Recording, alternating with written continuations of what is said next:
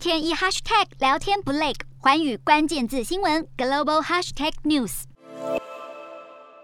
观光景点人山人海，日本黄金周长假今年终于没有旅游限制，在家闷坏了的日本民众纷纷携家带眷出门旅游，观光业者也摩拳擦掌迎接游客，像是横滨的红砖仓库就睽违两年举办了著名的啤酒节。新干线今年对号座预约数是去年的二点八倍，飞机航班定位也大幅成长，国内线比去年同期增加一点七倍，国际线则增加四点七倍。相较于两年前，民众搭机都穿着全套防护衣，今年许多人脚踏拖鞋，头戴草帽，已经完全进入度假模式。这一次，日航和全日空都有开设飞往夏威夷的航班，每一班都是爆满状态，呈现睽违两年的荣景。全日空也预计七月起将飞往夏威夷檀香山的来回航班增加到每周五次，满足暑期旅游需求。不过，日本目前并没有完全开放海外旅游，日本国民回国前还是必须取得七十二小时内的 PCR 阴性证明报告。还有打三剂疫苗的证明，加上返国后再度接受 PCR 检测阴性，才能免隔离。